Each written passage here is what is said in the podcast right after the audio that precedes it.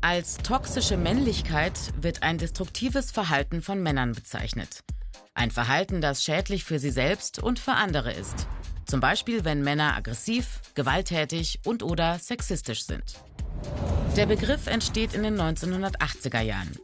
Die Männerbewegung stellte das vorherrschende Männerbild in Frage. Zum Beispiel, ein richtiger Mann übt Macht aus, wenn notwendig auch mit Gewalt. Das sei toxische, also giftige Männlichkeit. Tatsächlich gibt es viele andere Formen von Männlichkeit.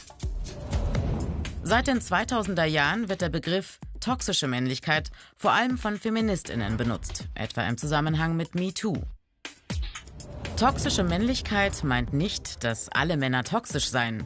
Gemeint ist ein bestimmtes Verhalten, bestimmte Rollenbilder und bestimmte Vorstellungen von Männlichkeit in der Gesellschaft.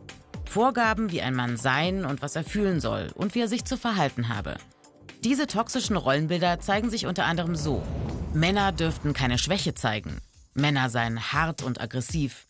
Sie müssten ihre Gefühle im Griff haben, sie sogar unterdrücken. Ausgenommen sind Wut und Aggression.